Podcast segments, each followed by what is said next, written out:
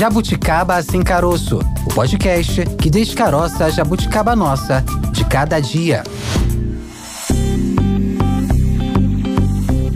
Começando, hein? Foi dada largada mais um episódio do Jabuticaba Sem Caroço, podcast da Sputnik Brasil. Segunda-feira, dia de começar a semana aí falando sobre economia. Maurício Bastos, tudo bem contigo? Tudo bem, Tayana? Já Como foi o fim de semana? Já fez o Pix pra mim? Já te mandei, ó, olha teu celular aí, eu te mandei a minha chave Pix. Não, não Fica fiz à vontade. Pix, não, porque eu tô esperando o seu desde a semana passada, né? Fim de semana sabe como é que é, né? Apertar.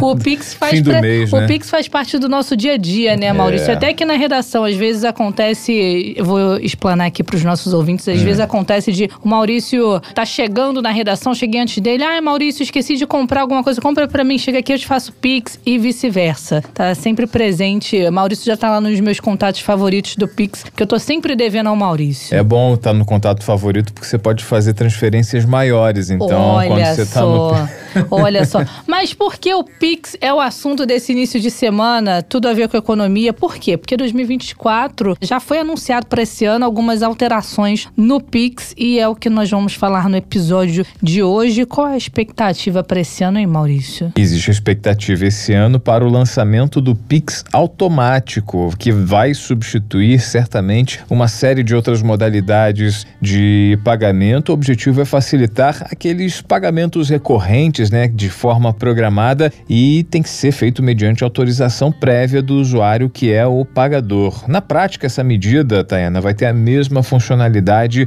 do débito automático, só que vai ser muito mais rápido, né? Além disso, a intenção do Banco Central é que o Pix tenha pagamento parcelado e haja até, até a modalidade Pix internacional. Fato é, Tayana, hoje em dia ninguém anda mais com dinheiro na mão, né? É verdade. E parece que o cartão também está cada vez desaparecendo. Mas teve uma vez que eu fui é, almoçar com alguns amigos, aí um pagou com relógio, o outro pagou com celular. Quando eu puxei o cartão, falaram: Nossa, que antiga.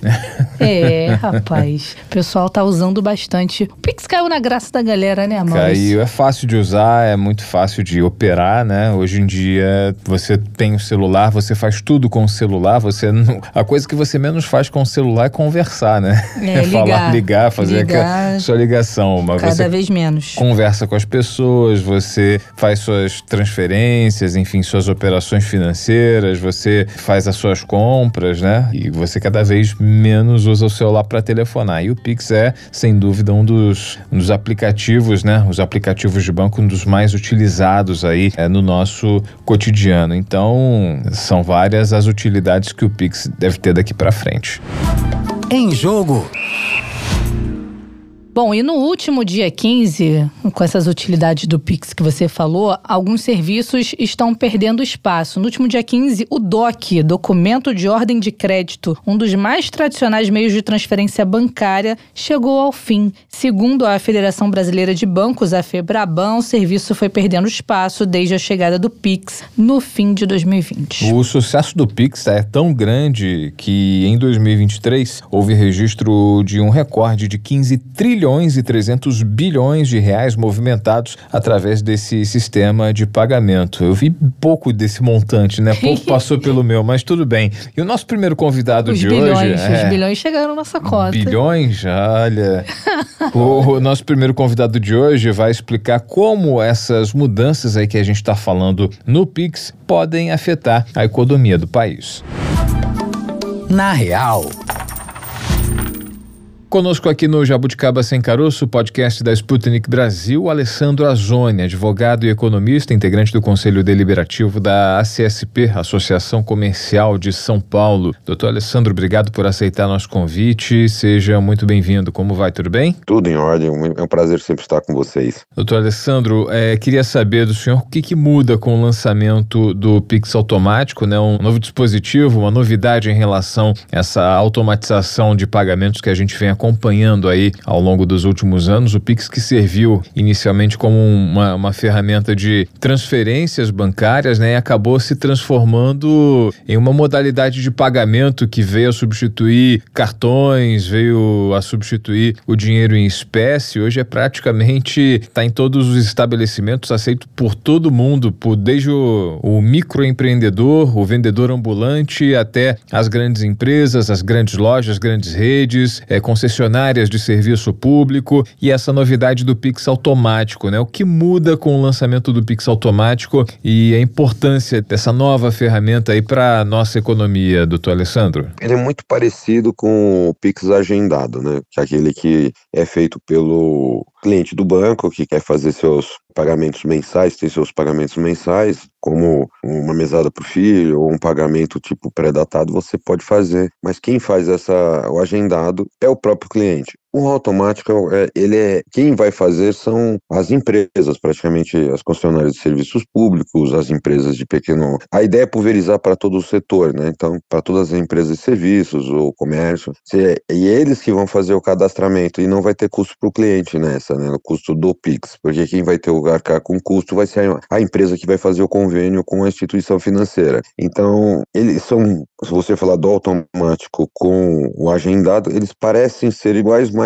muda na pessoa que vai fazer o agendamento, quem vai fazer a ordem de pagamento, né? Então, na, na, no agendado, quem faz é o, o cliente do banco, que vai fazer lá sua programação mensal de, daquele pagamento mensal, e o outro já vai ser oferecido pela concession... pela empresa, concessionária de serviço público ou uma loja que você fez uma compra, você não uma autorização para que ele possa fazer esses pagamentos e esse pagamento vai ser lançado diretamente debitado da sua conta nas datas programadas. Então, é uma outra modalidade que vai possibilitar a questão de vendas, por exemplo, a prazo, acho que é uma questão, acho que até para a preocupação do Banco Central é justamente reduzir o parcelamento no cartão de crédito. O Pix já vai ser uma outra forma de você utilizar esse parcelamento através do automático, né? Só com a título de comparação, né, doutor Alessandro, o, a outra modalidade de Pix, né, o Pix é programado, né, quem se compromete a fazer esse pagamento, né, essa divisão, esse agendamento, esse agendamento é o próprio cliente, né, o próprio pagador e, por outro lado, é o recebedor no, no Pix automático que meio que substitui a operadora de cartão de crédito, que estabelece a data e fixa, enfim, os critérios de parcelamento. É, é mais ou menos por aí, algo né? semelhante ao débito automático? Exatamente, seria. Só que essa vantagem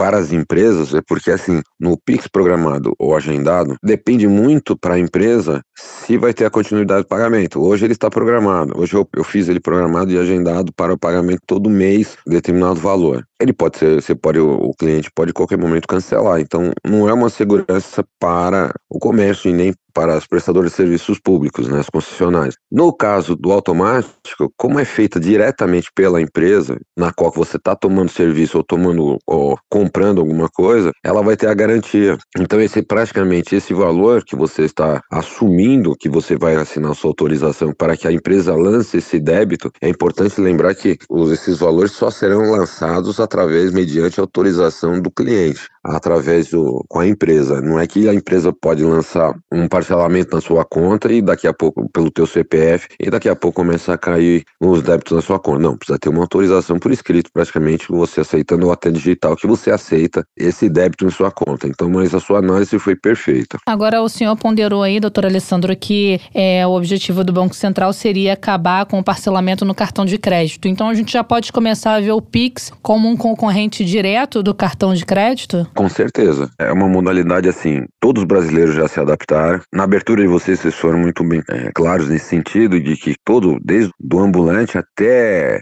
as grandes concessionárias ou até grandes é, compras podem ser feitas através do Pix. Isso já virou um hábito brasileiro. Então, essa modalidade de você aperfeiçoar a cada vez mais, o Banco Central aperfeiçoando cada vez mais, é justamente para você colocar uma segunda opção. E aí até isso é, é, um, eu falo assim, quando o governo deixou os 90 dias lá para que os bancos, que o as financeiras apresentassem praticamente uma opção na questão dos juros e não foi apresentado, só acho que só foram duas institu instituições que apresentaram a questão dos juros e estava muito alto, o governo simplesmente foi lá e taxou de 100% no, no parcelamento, na questão do, do juros do parcelamento do cartão. Então, eu acho que para não ficar aquela intervenção toda hora direta no mercado de você é, ter que, ó, vamos reduzir taxa, olha, os brasileiros são endividados, tudo, é uma maneira de você colocar um outro com uma agilidade muito maior, com custo praticamente zero. O único controle tem que ter é realmente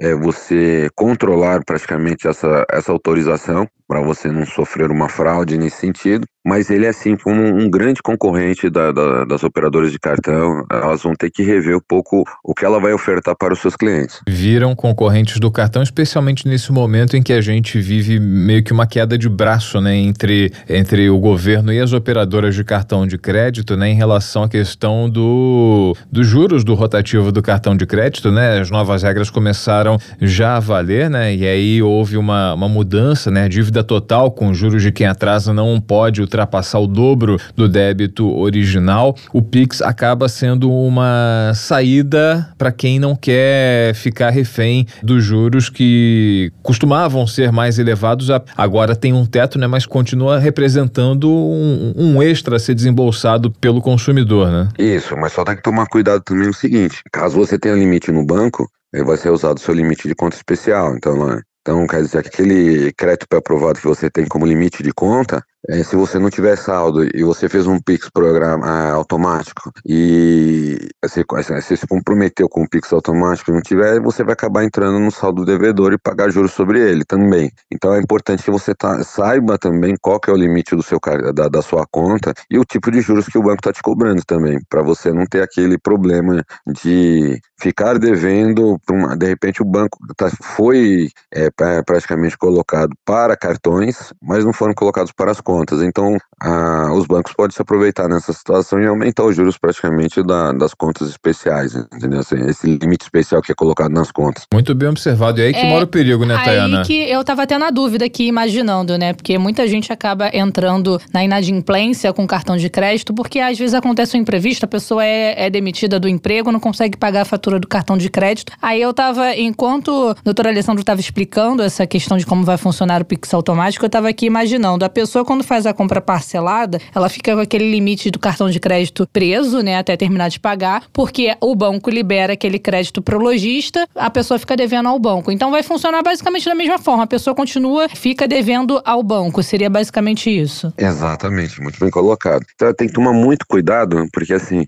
você vai. Ah, se você tiver já endividado no cartão e você for aderir ao Pix é, ao automático, praticamente você vai estar tá arrumando uma segunda dívida que você também não vai conseguir, porque eu acho que o, a dívida do cartão como você colocou, eu vou, eu tenho um limite já pré-aprovado, vamos dizer assim, mil, dois mil, dez mil, não importa. Assim, quando você faz uma compra, ele vai comendo esse saldo até que ele zera o seu limite do cartão. E ali você fica, praticamente, você não faz mais compra. Então, você, aquele cartão, você não consegue fazer mais compra, porque você usou todo o limite. A conta, o limite de conta, ele, o banco não, ele gosta que você fique devendo nesse sentido. Você pode ver é que toda vez que você está usando o saldo devedor do, do banco, Passa lá, o gerente vai lá e aumenta seu limite, mas você não pediu. Aí ele vai aumentando seu limite, vai lá pedindo. Tem um porquê também dele fazer isso. Porque se você ficar com saldo negativo, o gerente ele é obrigado a tomar providências. E aí eles vão falar que a sua gestão de conta está sendo mal feita. Então o que, que ele faz? Ele vai aumentando seu limite para que você não fique devedor. Então você tinha um limite de mil reais, você está com mil e cem, aí ele aumenta para mil e quinhentos. Aí você usa o mil e quinhentos, aí está lá mil seiscentos e pouco. Aí ele vai lá e coloca dois mil para você. Então para o banco, você nunca vai estar no vermelho, você sempre está usando seu limite. Enquanto você estiver usando o limite, você está em azul. Quando você vai ver, já está devendo 20 mil, que o, o gerente foi aumentando seu limite, você está em 20 mil reais, porque vai juros também sendo cobrado e os juros do, da, né, dessas operações de,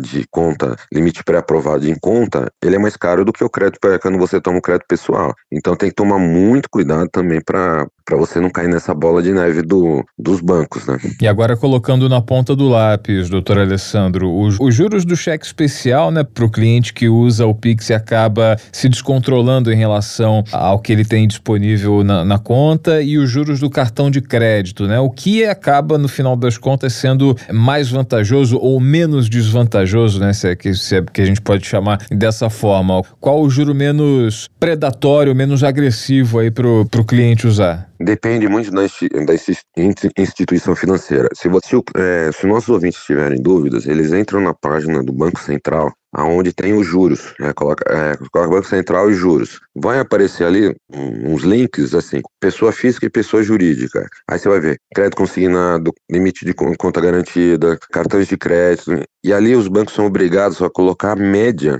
praticamente, do, dos seus juros. Só para você ter uma ideia, no, na, no cartão de crédito você começa com uma instituição que cobra 60% ao ano e termina com uma cobrando 1.095% ao ano. Então depende muito do tipo de instituição que você está, você tiver, é, tiver conta. Então não dá para falar assim, na média hoje como você não pode eh, ultrapassar 100%, nós estamos falando de uma média de 5,60% ao mês. Então você tem que dar uma olhadinha assim se esses juros de 5,60% na tua conta ele é vantajoso ou não, porque cada banco, cada instituição usa um limite e tem um perfil. Então é importante que você entre nesse site antes de você entrar na, na sua bola de neve, até para quando você for fazer uma portabilidade de juros, você escolher a instituição que tem um juros mais barato, né? Agora, é, voltando para a questão de pagamento de contas, né? O Pix como automático funcionando de forma semelhante ao que é o débito automático. A gente viu esse ano o DOC desaparecer, né? O DOC parou de funcionar justamente por conta dessa perda de espaço com, com a adesão do Pix. A gente pode ver o mesmo acontecer com o débito automático? O Pix não paga taxa, né? Ah, o DOC em algumas circunstâncias paga, né? É por aí talvez tenha sido essa a razão do desaparecimento do DOC. O DOC ele tinha um problema, né? Que ele tinha que demorar, ele não aparecia. Né? Eu fazia um, uma transferência para você via DOC e ele não aparecia para você. Eu te mandava um comprovante via DOC. E eu podia assustar esse DOC dizendo que eu fiz uma, uma emissão do DOC errado, alguma informação. Então eu te mandava, então existia muita fraude nesse sentido. Então eu, eu mandava para você dizendo que eu fiz o DOC você só ia cair na sua conta como pensava em D mais um, que é, ou seja, no dia seguinte. E aí você, eu mandava o comprovante, você no dia seguinte você dava tudo ok, mandava mercadoria, alguma coisa nesse sentido. E na, na verdade eu cancelava o DOC e praticamente o, o, dinheiro não entrava. Então existia muita fraude nisso, não tinha uma segurança tão, tão grande nesse sentido. O TED, quando veio, ele já veio com essa agilidade, porque a partir do momento que você fez o TED, ele já caiu na conta da outra pessoa. Então, assim, para você conseguir reverter, você tem que provar para o gerente que realmente tem uma, uma falha muito grande. Então, esse mecanismo do, do TED, que foi automático, então ele já, na hora que eu faço para você, já entra na tua conta, você já recebe, já recebe um aviso, recebendo TED no, no valor tal de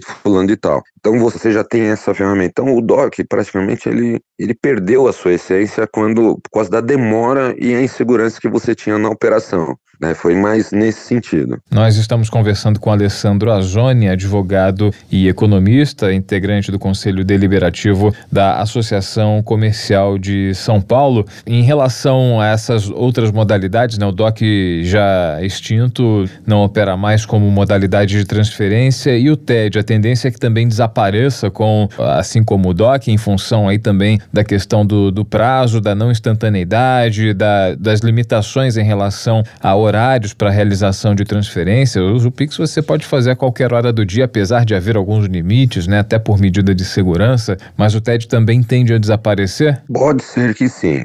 Temos que lembrar que o Pix para a pessoa jurídica é cobrada pelos bancos. Tá? Os bancos cobram quando você utiliza o Pix justamente porque você deixou de usar uma ferramenta que eles já cobravam. Então tem é, o banco onde eu tenho conta, por exemplo, não vou falar o nome, mas ele me cobra 10 reais cada Pix que eu faço da minha pessoa jurídica para algum fornecedor ou algum, algum cliente. Então me cobra 10 reais. Então, se você olhar que o TED custa 7,80, então o TED é muito melhor. Então, nesse sentido, na pessoa física não tem custo. Então, para pessoa física, o Pix sempre vai ser uma ferramenta muito boa. Eu acho que só a única coisa que eu, eu sempre tive um pé atrás com o Pix é uma, uma ferramenta tão ágil, tão forte, que você pode ser usada num aparelho celular e quando você tem seu celular furtado, o estrago que pode ser feito cada vez que você coloca muito mais ferramenta ali, é, me assusta um pouco. Então, é, é nesse sentido da questão da segurança, porque na hora que você tem seu celular furtado e a pessoa obtém a senha do seu banco, ele tem uma imensidão de, de, de coisas que ele pode fazer com,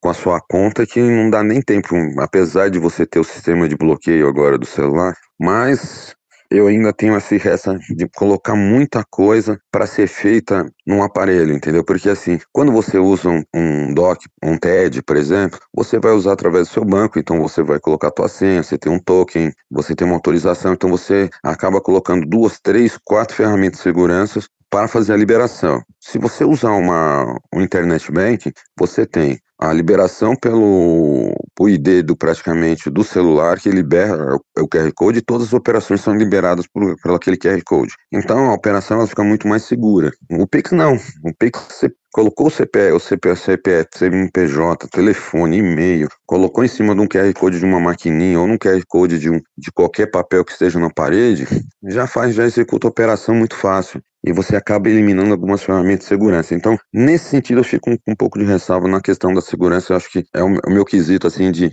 ele não ficar tão perfeito no meu ponto de vista, mas ele, ele como instrumento de, de operações, ele pode bater sim o TED facilmente. É, a gente tem essa expectativa de mudanças no Pix para esse ano. A primeira já anunciada é essa questão do Pix automático. Essa implementação do Pix automático pode causar algum tipo de impacto na economia do país, doutor Alessandro? Sim, porque você aumenta a questão da, de parcelamento, você. As, as empresas, elas, como elas não têm um custo muito grande, as, por exemplo, as empresas que são tomadoras de crédito, ela pode antecipar esse PIX, pode, pode existir uma modalidade de desconto de PIX automático. Então, por exemplo, assim, eu faço, eu posso aumentar a possibilidade de parcelas, em vez de eu fazer 10 pelo que eu vou fazer no cartão, e porque os juros ficavam muito altos, eu posso fazer 18, 20, 24, 30, 33, 36, eu posso aumentar e ainda pode existir uma possibilidade mais para frente nas antecipações de crédito, de, desse, desse valor que você praticamente negociou, você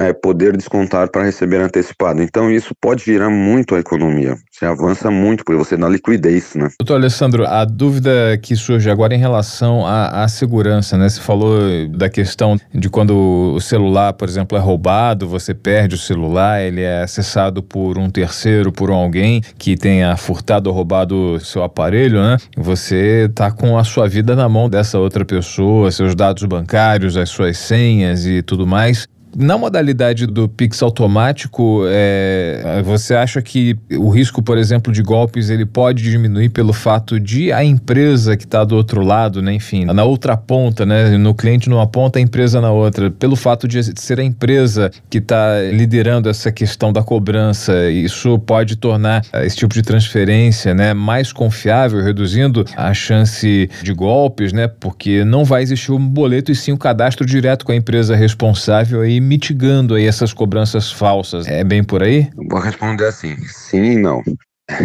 Ela te dá uma segurança quando você faz essa programação, por exemplo, numa loja física. Então você apresenta a sua documentação, a pessoa testa, olha que realmente a documentação é sua, não é uma documentação furtada, nada. Agora, quando você faz por meio digital, você tem a informalidade da, de você não ter presencialmente pessoa. Então você pode conseguir alguns dados pela internet e fazer diversas compras em, em diversas empresas e de repente você está recebendo um monte de Pix automático na sua conta por causa desse tipo de informação que ficou muito dinamizada na, na operação. Então eu acho assim, depende muito como vai ser as chaves de segurança para fazer as liberações. Se for uma chave de segurança muito simples, onde você põe é, informações básicas como endereço, endereço, RG, habilitação, CPF, alguma coisa muito simples e praticamente você dá um ok, dá um aceite online, aí você pode ter um risco muito grande de fraude, porque a pessoa pega teu, teu CPF na internet e, e consegue fazer o que quiser. Então ele vai fazer um monte de compras, porque a chave Pix, geralmente as pessoas utilizam CPF celular ou um e-mail, então fica muito fácil ser. Então é importante até que as pessoas que utilizam muito Pix, elas criem a sua, tá lá, criar uma chave Pix, até assim, é muito mais fácil você criar uma chave Pix sua, com uma identidade só sua, que não seja coisa assim, ah, CNPJ, CPF, para não ficar tão batido, porque para fazer um cadastro desse, você bate, ah, minha chave Pix é tal, a pessoa coloca e você vai ser debitado na sua conta. Eu acho como é uma modalidade que só vai entrar em outubro desse ano, então acho que o Banco Central está estudando todas essas possibilidades de evitar a fraude, entendeu? Até pensando nessa questão da fraude, de novo, imaginando aqui como funciona o cartão de crédito. Quando seu cartão de crédito é clonado, por exemplo, aí é feita uma compra parcelada que você não reconhece, é mais fácil conseguir cancelar essa compra. Talvez com o Pix automático é, não vai ser tão fácil assim, em, em caso de fraude, conseguir esse cancelamento, né? Exatamente. Você vê que o cartão ainda fica muito preocupado se o cliente, o cliente do banco não está agindo, ou da, da, da operadora de cartão, se não está agindo de má fé. Tanto ele faz várias perguntas, ele põe análise, põe no departamento de fraude, para ver se essa empresa que você está comprando ela não é recorrente em fraude. Então, existe um estudo. Como o Pix é muito rápido, então quer dizer assim, a empresa que está sendo lesada, por exemplo, assim, vamos dizer assim, foi usado por um golpista, a pessoa comprou vários produtos, a empresa entregou, e aí caiu no mês seguinte essa primeira. A empresa já te entregou o produto, então quer dizer assim, na hora que você for pedir, ah, não, eu não reconheço isso, pô, mas a empresa já recebeu, ela já te entregou o produto pensando que era você. Então, é, essa relação acho que vai ser um pouco, não sei como o Banco Central ainda vai construir essa questão da responsabilização e como vai fazer a questão dos cancelamentos e do risco dessa operação. Falava de velocidade, Alessandro, é, comparando, né, estabelecendo novamente uma comparação com o débito automático, né? Débito automático normalmente o pagamento demora mais a cair, né? Mesmo depois de debitado tem todo aquele caminho de processar a transação, né? Reconhecer o pagamento, demora de um até dois dias úteis para cair com o Pix automático, pelo que a gente acompanhou, está entendendo das novas regras, né? O dinheiro chega na mesma hora na conta do, do recebedor, né? É num clique ela já sai, ela já sai do cliente e chega para quem recebe o pagamento. Né? É pelo que eu, que eu estudei nessa operação, a empresa que fizer, ela vai ter o saldo, ela vamos dizer assim, eu fiz um parcelamento para você de mil reais em 10 parcelas de 100 que vai cair todo mês. O crédito para a empresa, ela vai ter um crédito de mil, só que ela vai receber mensal em 10 parcelinhas de. Então, para você vai ser debitado 100 todo mês. Mas para a empresa ela já tem um crédito de mil na mão. Então, isso ela pode usar isso como adiantamento recebível, ela pode usar isso como garantia, ela pode. Para a empresa é muito melhor. Já no caso do, dos débitos anteriores, era uma coisa assim: só é feito o débito se tiver dinheiro na conta. Se não tiver dinheiro na conta, não vai. O Pix também, de uma certa forma, ele é da, vai agir da mesma forma, mas só tem que tomar cuidado com seus limites, entendeu? E a operação do débito, ele era um pouco mais complexo porque era tinha que transacionar em todo o sistema bancário, um sistema de compensação. E o Pix ele foi feito justamente para ser uma coisa muito mais rápida, para justamente melhorar essa relação cliente e fornecedor, né? Então, é, o, a gente chama de consumidor com business, né? Praticamente com, com negócios. Então, para ficar muito mais rápido, né? Então, é, é uma modalidade que eu acredito que da velocidade em questão ao débito deve, é, deve ser muito mais rápido nesse sentido. E segurança para a empresa que recebe, né? Porque recebe Sim, praticamente adiantada, é, de forma adiantada, né? E aí, praticamente, quando você faz essas operações, você geralmente faz muito em máquina de cartão. Então, tudo é cobrado. O lojista, por exemplo, ele, ele tem uma taxa lá de que seja de 1,50 se um for um bom cliente, mas vai até 4%, 5% do valor da compra descontado do valor valor quando ele quer receber. Automaticamente, com essa questão do, do Pix automático, ele pode conseguir fazer um recebimento com juros muito menor, né? Sem, sem um custo menor. Bom, nós falamos aqui dos cuidados, né, que o cliente deve ter fazendo essa consulta dos juros, como o senhor explicou lá no site do Banco Central, se atentar também ao limite de cheque especial. Existe mais alguma recomendação que vale pontuar aqui para os nossos ouvintes, doutor Alessandro? É, cuidados a, a ficar, um alerta, né, na questão da adesão do Pix automático? Eu acho não só do Pix automático, mas como Pix geral. Você entra na modalidade de, é da chave automática, muda a sua chave, cria uma, uma identidade sua, para não ficar aquela padronizada, celular, e-mail e CPF ou CNPJ. Porque fica muito fácil fazer fraude com essas ferramentas. Então, como você existe até um,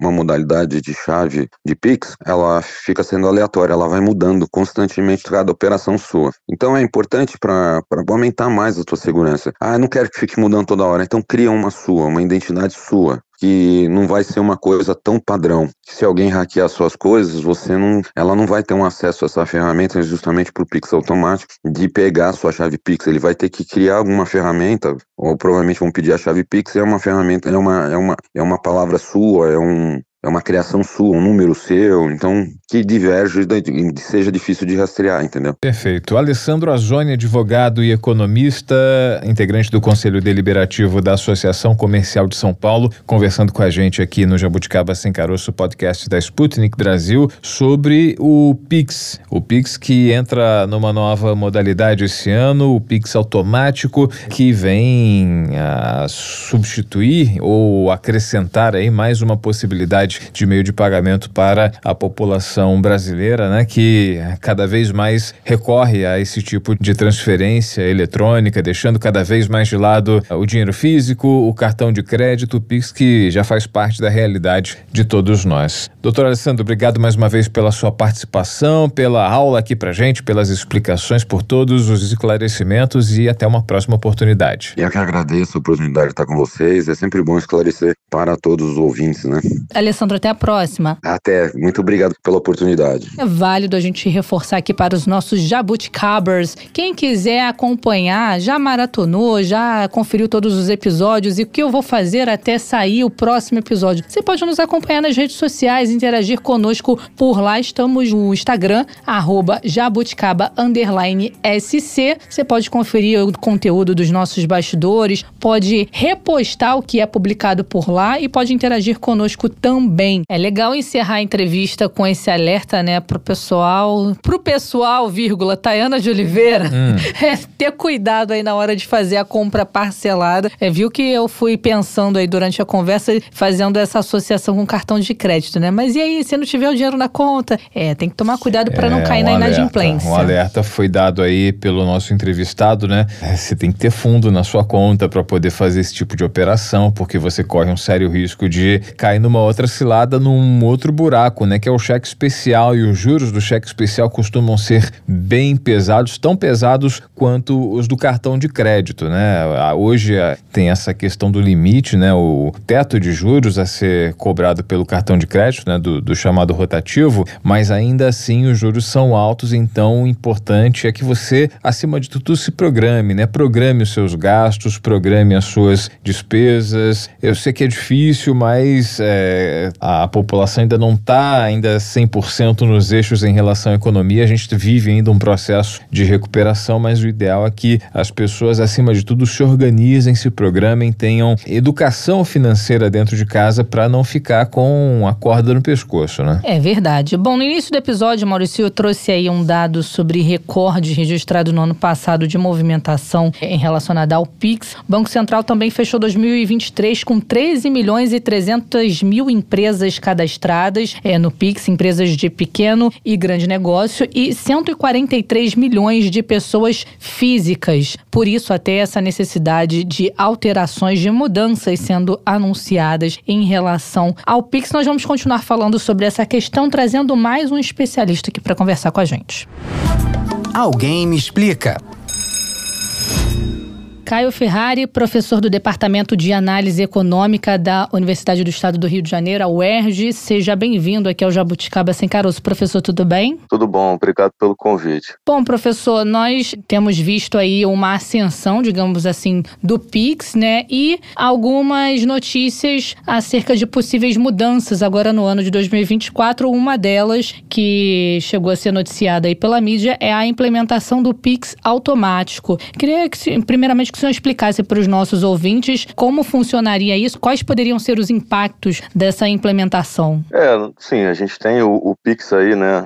fazendo grande parte das transações hoje em dia. De fato, ele cresceu muito, né? E se tornou um dos meios aí preferidos aí dos brasileiros, tanto que a gente está tendo agora a descontinuação do, do DOC, né? E outras modalidades de pagamento que caíram um pouco em desuso. A gente tem alguns projetos, né, do Pix para o futuro e um deles é esse, né, que está mais perto agora, que é do Pix automático, né? Na prática, o Pix automático não é muito diferente do que seria já o que a gente tem em termos de débito automático. Só que ele tem ele vai carregar, né, uma das principais vantagens do Pix, que é eliminar intermediários, né, tornar as transações mais eficientes, né. Então ele vai funcionar de certa forma da mesma maneira que o Pix funciona, né, através da, da base de dados lá do Banco Central e vai ser mais uma alternativa, né, para pagamentos, né, principalmente pagamentos de conta, né, aqueles pagamentos recorrentes, vai dar possibilidade também de agendamentos de pessoa para pessoa, né, então às vezes alguns pagamentos que não são né, diretamente com concessionárias, né, os pagamentos que a gente chama de pagamento de boleto, etc, né, também vão poder ser agendados, né, sei lá, um aluguel ou alguma coisa recorrente desse tipo, né. Então, na verdade, é, é mais uma funcionalidade que vai gerar provavelmente ainda mais uso dessa modalidade de pagamento. A eliminação do intermediário, Caio, quando você explica para gente qual é a funcionalidade do, do Pix automático, seria o que esse intermediário? Seria a instituição bancária? Ela deixaria de ter é, algum tipo de, de participação, ou seja, do, da conta passando pela instituição bancária, passando para outra instituição bancária do recebedor até chegar ao destino final, que seria, por exemplo, uma instituição de prestação de serviço, por exemplo, a fornecedora de água, concessionária de luz, é, é, é, por aí? É por aí sim, né? Na verdade, a velocidade né, do processo via Pix é muito maior, né? Então, você tem aí, você vai tem as instituições credenciadas, né, para movimentar, né, o Pix.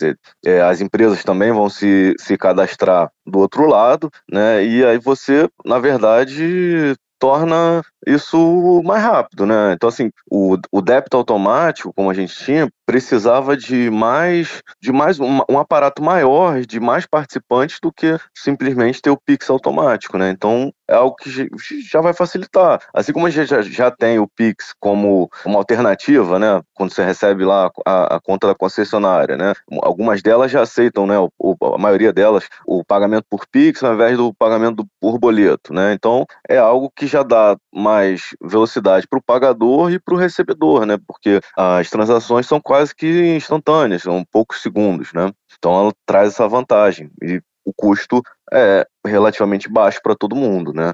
O, as pessoas físicas em geral não são tributadas, né?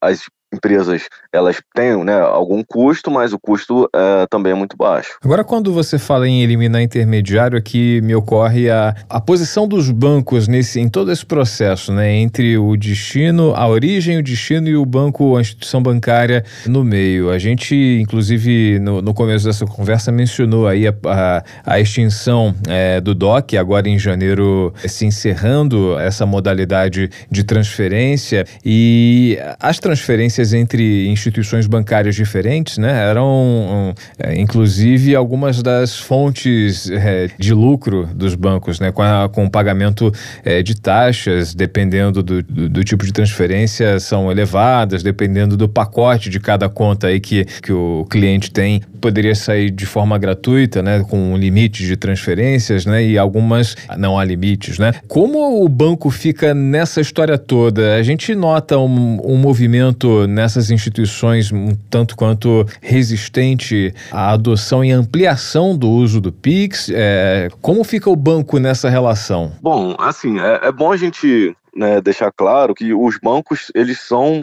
extremamente importantes para a economia, né? Então assim, na verdade, grande parte né, da transferência de recursos entre poupadores né, e tomadores de empréstimo é via banco. Né? Os bancos são muito importantes para o financiamento. Né? Então, assim, do ponto de vista dos bancos, isso vai, vai ter que aumentar um pouco a competição bancária. Né? Eles vão ter que buscar outras alternativas para se rentabilizar, prover mais crédito, né, ter uma atuação mais competitiva, o que também acaba sendo bom para a economia como um todo, né? Mas eu acho que é meio que o, o, esse barco já, já partiu, né? Não tem muito como agora os bancos eles resistirem ao uso da modalidade do Pix, né? Então, até pelo que a gente está vendo, como o DOC, etc., caiu em desuso. Simplesmente as pessoas não vão usar mais formas que são mais caras desnecessariamente, né?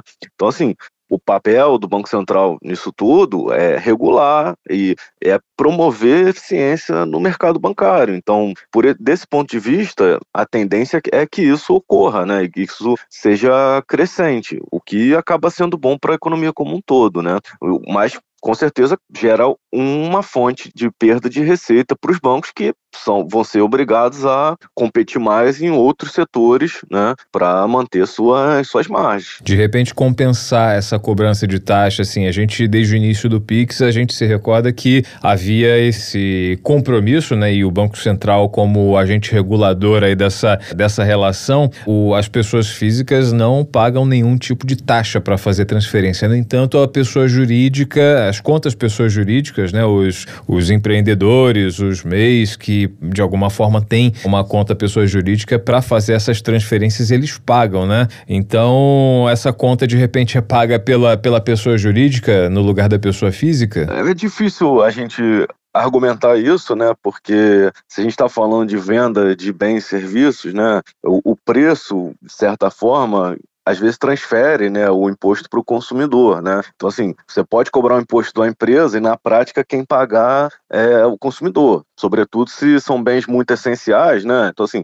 se, o imposto, uma taxa, né, no caso. Mas se você cobra uma taxa de um bem extremamente essencial, a, a empresa tem muito poder de barganha, né? se ela tem uma concentração de mercado grande e é poucos competidores, o bem tem poucos substitutos, na prática, o, a taxa vai ser acabar sendo embutida no preço, né? Por outro lado, bens menos essenciais, isso vai acontecer menos, né? Então, assim, a gente não consegue afirmar categoricamente que a conta vai ser paga pela pessoa jurídica, né? Provavelmente, na média, né, em parte acaba sendo pago também pelas pessoas físicas, por todo mundo, né? Até porque isso pode ser transferido para o preço. No início da conversa, a gente falou aqui sobre a extinção do DOC, né? Dá para dizer que esse era um movimento esperado diante de todo o sucesso que o Pix veio fazendo? Hoje em dia, praticamente todas as pessoas têm é, o cadastro lá no Pix. Então, é, de certa forma, essa extinção do DOC tem relação com essa ascensão do Pix? Com certeza, acho que a gente pode dizer que sim. A gente vê que, o, pelas estatísticas né, do, do Pix, que ele foi aderido por todas as faixas de, de idade, né? Assim, tem uma adesão grande com idosos, né?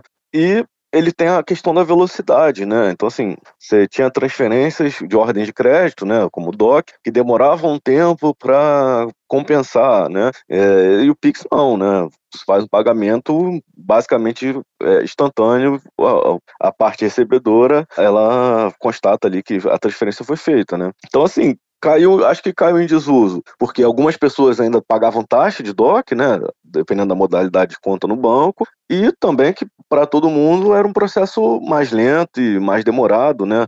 Você no Pix você precisa de ah, um número de celular, um, um CPF, né, um e-mail, é, enquanto o DOC você tinha que às vezes ter o, o CPF da pessoa, a, a, agência, o número de conta, etc. Né? Tudo isso acaba sendo um custo, né? um custo de, de perda de tempo, digamos assim. Né? Se a gente pensa para uma pessoa, ah, não é tanto tempo, né? uma pessoa só está preencher ali, mas a gente pensa para a economia como um todo, né? Isso é, é um desperdício ali de tempo que não faz muito sentido se a gente tem um meio que é mais eficiente, né? Caio, eu queria saber de você, voltando àquela questão da taxa que a gente conversava antes da pergunta da Tayana, o, o, Banco Central ele é o responsável por regular essa taxa, há diferença entre bancos e de repente a competição do, entre, entre as instituições bancárias pode se dar aí nesse campo, né, de quem oferece a taxa mais competitiva pro, pro Pix, ou é o Banco Central que bate o martelo e diz, ó, para esse tipo de transferência envolvendo pessoa jurídica, quem determina a taxa sou eu? Como, como funciona? Não, então, o Banco Central, ele regula, ele é um regulador. Então, a principal função dele é,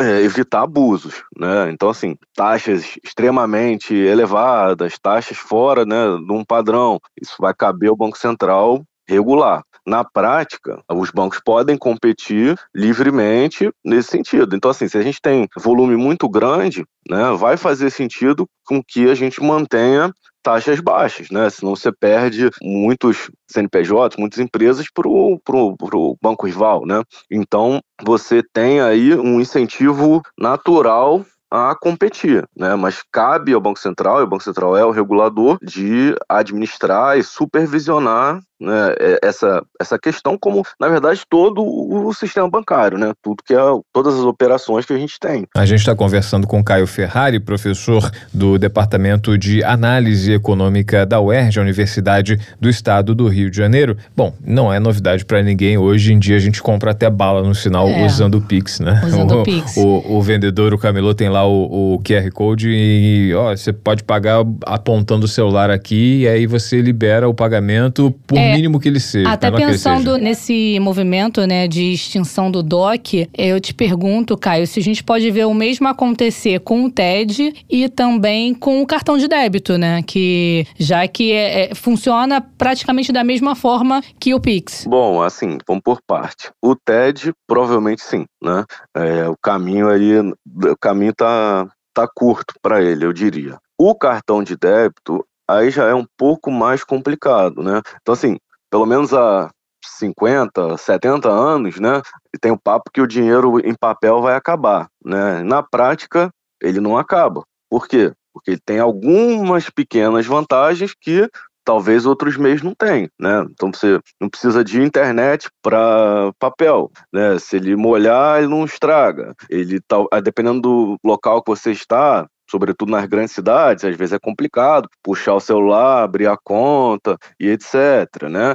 Então, assim, dinheiro, por exemplo, dinheiro em papel, ele não acabou, ele, ele é uma parte pequena das transações, mas se mantém ali porque ele tem ali algumas vantagens. O cartão de débito, eu imagino que seja um pouco o mesmo caso, né?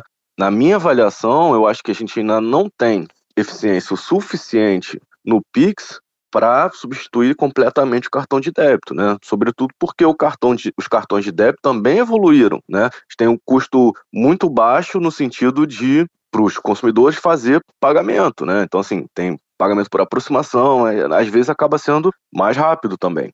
É, por outro lado, o cartão de débito ele exige um intermediário a mais, né? Maquininha, cobrança, né? Isso acaba encarecendo um pouco as transações também. Então, assim, acho que o movimento que pode né, acontecer é que o próprio varejo, o próprio comércio passe a achar né, cada vez mais mais interessante né, o pagamento via Pix. A gente tem visto já um pouco desse movimento no varejo. Então, tentar incentivar as pessoas a pagarem via Pix, né? Basicamente porque o custo né, ali de venda acaba sendo menor do que tendo que depender da maquininha e etc. Né? Então, assim, a gente tem que ponderar um pouco as duas coisas, né? As vantagens para o consumidor, né? E as vantagens do Pix para a gente pensar. Então, eu acho que a extinção do cartão de débito talvez não ocorra e provavelmente, se ocorrer, ainda está bem mais distante do que a extinção do TED. Mas, por outro lado, a gente tem uma agenda né, de possíveis evoluções aí é, a partir do Banco Central para o Pix, né, que podem tornar ele ainda mais interessante, né, ou seja, transação via Bluetooth, né, que não dependendo mais da internet. Então, assim, não depender da internet acaba sendo um grande ganho de eficiência, né. A gente tem muitas áreas, às vezes, que não tem cobertura, ou que a cobertura é ruim, ou que você está num lugar fechado, e por aí vai, né. Então, acho que a gente precisa ter um pouco mais de evolução ainda para pensar numa substituição maior do, do cartão de débito. Sem dúvida, ainda muitas áreas de sombra, né? Sem a cobertura, Sim. sem a conectividade necessária, e o Brasil não é ainda o país é, 100% conectado, né? Em termos de território, a gente tem um território muito amplo, né? Mas não temos conectividade suficiente para atividades básicas que dependem de internet, né? É, pois é. Mas assim, é bom a gente ressaltar que o próprio, né, o próprio Pix, né, o próprio desenvolvimento, aumentou muito a inclusão bancária, né? Porque assim, você tem regiões às vezes que não tem bancos, mas que tem internet, né? Então, a cobertura da internet hoje em dia é maior do que, a, mesmo sendo deficitária em algumas regiões, ela ainda é maior do que a cobertura bancária. Então, de agência, né? De disponibilidade, por, ali, por aí vai. Então, isso permitiu maior inclusão bancária também. Então, pessoas de áreas um pouco mais remotas, às vezes com internet, fazendo mais é, transações via né, sistema financeiro por ter a possibilidade de fazer isso né, pelo celular. E o Internet Banking é, muito se atribui a, a, essa, entre aspas, novidade, né, que deu uma acelerada durante a pandemia, né? Muita gente atribui o fechamento de muitas agências, né, aqui pelo Brasil, agências de atendimento presencial, à existência, né, à difusão das transações bancárias eletrônicas, né? Hoje em dia você pode talvez ir a uma agência bancária, você até tem lá uma agência bancária, você chega lá, a gente não trabalha com, com notas, né? Que a gente só trabalha com uhum. movimentação virtual, faz outro tipo de atendimento, mas não trabalha com dinheiro, né? Até por questões de segurança, em muitos casos, né? Mas também por não haver necessidade, né? Porque as pessoas é, aderiram a, ao Pix, aderiram a, a, transações bancárias por meio do aplicativo. Né? Sim, não, com certeza. Tudo isso aumentou, aumentou a inclusão, né? Aumentou a digitalização aí das transações. E o, o Pix somou a isso, né? Foi mais um facilitador por conseguir transferir fácil, sem precisar saber qual é o banco da pessoa, qual é a conta e por aí vai, né? Então tornando uh, mais simples o pagamento, uh, natural que as pessoas tendam a aderir cada vez mais. E esse é o movimento que a gente tem visto. Né? Agora, uma curiosidade, Caio: outros países é, vivenciam essa revolução digital? Porque, por exemplo, eu tenho pessoas que vivem, moram em outros países, né? brasileiros que vivem por, em, no Japão, nos Estados Unidos, na Europa, e não se tem notícia de algo semelhante e revolucionário como o PIB É uma tendência essa esse produto tipo exportação é, nacional é, invadir outros países? Não, acho que assim a principal diferença quando a gente parte do começo, né, é que a inclusão bancária já era muito maior, né, principalmente nos países desenvolvidos. Então, assim, são países que têm sei lá, vamos olhar para os Estados Unidos, por exemplo. Eles têm muito mais bancos, tem a competição bancária muito maior, as pessoas têm muito mais uh, acesso a banco, né? É, então, assim, eles já partiam de um padrão de muito mais, uh, o sistema financeiro muito mais ativo nesse sentido. Aqui, o Pix, ele ajudou a melhorar o sistema, né? Ajudou a colocar as pessoas dentro do sistema. Então, assim, Pode ser exportado? Acredito que sim, até porque é um sistema de solução que, até onde a gente sabe, hoje em dia é seguro, né? Golpe que a gente tem via Pix é, é golpe que já existia desde a época do, do, telefone fixo, né? Então, assim, simplesmente adaptaram. Não é problema de segurança do, do Pix em si, né? Então, assim, é um sistema que tem muitas vantagens. Então, assim, eu não, não me admiraria de, de ver outros bancos centrais do mundo tentarem projetos parecidos. A questão é que talvez eles né, outras economias não tenham tanto essa, essa necessidade a partir do momento que o sistema bancário né, e o sistema de pagamentos já funciona um pouco melhor. Né? Em relação à segurança, Caio, a gente vê também um crescimento em relação a golpes. Né? Hoje em dia tem o golpe do Pix. É, falta também é, mudanças no que diz respeito à segurança para melhorar ainda mais esse serviço? É, assim, eu não diria que os problemas, né, como a gente já vinha conversando, eu não diria que os problemas de segurança são do Pix em si. São problemas é, socioeconômicos aí, golpes, né, problemas do âmbito criminal mesmo, né. Muitos dos golpes, eles simplesmente se adaptaram, né, ao Pix, então não, a questão da segurança, acho que não é de desenvolvimento do sistema. Não acho que seja intrínseca aí ao Pix, né? Ela parte mais mesmo dos problemas de segurança que a gente tem e a gente sempre teve. Então, a gente tem que tomar alguns cuidados, né? Assim, limite de Pix, né? Ou algumas coisas desse tipo que talvez não fossem necessariamente desejáveis, né? Mas para que evitar questões maiores, né? Facilitar questões de devolução, então, então se você tem algum aparato, né, de limitar Pix em determinados horários, de devolução de Pix, etc, que ajudam a dar mais segurança ao sistema em si, mas eu não acho que seja uma questão da estrutura do, do Pix em si, e sim uma questão eh, de problemática socioeconômica mesmo. Agora, Caio, já se fala em outras funcionalidades do Pix, né? O, você, por exemplo, como professor é, do departamento aí de análise econômica da UERJ, vislumbra outras é, funcionalidades para o Pix? Por exemplo, a intenção, por exemplo, do Banco Central de que o Pix tenha é, pagamento parcelado, haja o Pix internacional, né? Ex existem outras funcionalidades que o Pix é, pode vir a ter, é, outras funcionalidades que o Pix pode assumir é, num, num futuro bem próximo? Sim, existem sim, e sim, o Banco Central já comunicou isso de maneira mais clara, né? Ele tem agido com transparência nessa, nessa questão, né? Mostrado o que, que ele deseja, o que, que ele vai implementar, né? E quando ele vai implementar, tendo anunciando, anunciando né? É, então assim, a gente tem agora né, o Pix automático, que é o mais iminente, né? E tem esses que você comentou, né? O internacional, o parcelamento, o pagamento sem depender de internet, pagamento via Bluetooth, né? A gente tem, na verdade, tentativas de desenvolvimento para tornar ainda mais eficiente, né? E, e, e, funcionar ainda melhor, né? Permitir o uso ainda mais amplo. Então, assim, a gente tem sim uma agenda para o futuro, e eu diria que para o futuro relativamente próximo, sim, todas essas agendas. Era esperado o Pix fazer esse sucesso que ele faz e se tornar parte do cotidiano dos brasileiros? Olha, é uma aposta do Banco Central, né? É, só que ele, ele caiu em, em numa adesão grande bem cedo, né? Assim, a gente tem que partir do pressuposto que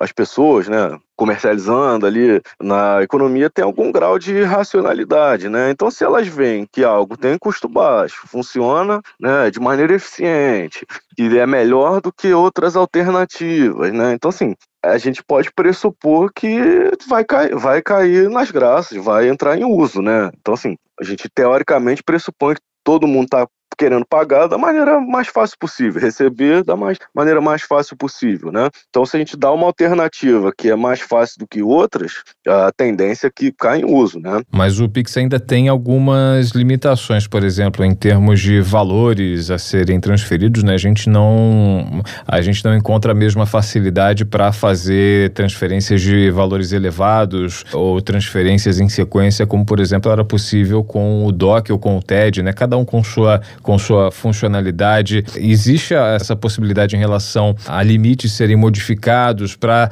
tentar atender a todo tipo de transferência, já que inclusive não há mais DOC é, no radar e o TED, a tendência é que siga pelo mesmo caminho, a adaptação de determinadas regras que eram aplicadas ao DOC e ao TED serem incorporadas ao PIX para que ele seja a modalidade talvez única de, de transferência financeira entre instituições bancárias, entre contas? Assim, o principal movimento do Pix hoje em dia ainda assim é muito pagamento em valores relativamente pequenos. Então assim, na prática, ele hoje em dia é uma grande alternativa a papel moeda e aos cartões de débito. Então assim, para que ele se torne uma alternativa principal, né, para transferências, né, a gente precisa de um limite maior. Isso é, com certeza, você tem razão nisso. É, no entanto, né, para a maioria das transferências, o valor já é relativamente alto, né? Mesmo para transferências bancárias, né, você já tem um valor considerável. Então, assim, eu acho que do quantitativo de transações são muito poucas que esbarrariam no limite hoje em dia. Mas para que realmente seja a forma única, Aí a gente tem que modificar, vai ter que pensar no protocolo de segurança, obviamente, para que não seja algo que gere nenhum tipo de problema. Até porque essas limitações de valor é justamente tentando combater esse isso que a gente falou do golpe, né, também. Uhum, sim. É, elas já são modificáveis, assim, nos bancos, né? Os próprios bancos já têm a possibilidade, né, de um limite um pouco maior, um limite um pouco menor, né? O próprio correntista, né, ele pode solicitar um aumento aumento, uma redução ali dentro de uma razoabilidade. Bom, nós conversamos com Caio Ferrari, professor do Departamento de Análise Econômica da Universidade do Estado do Rio de Janeiro, a UERJ. Professor Caio, muito obrigada por esse bate-papo, pelos esclarecimentos e até uma próxima oportunidade. Até, um abraço. Obrigado pelo convite. Nós é que agradecemos, professor Caio. Um abraço. Um abraço. Tchau, tchau.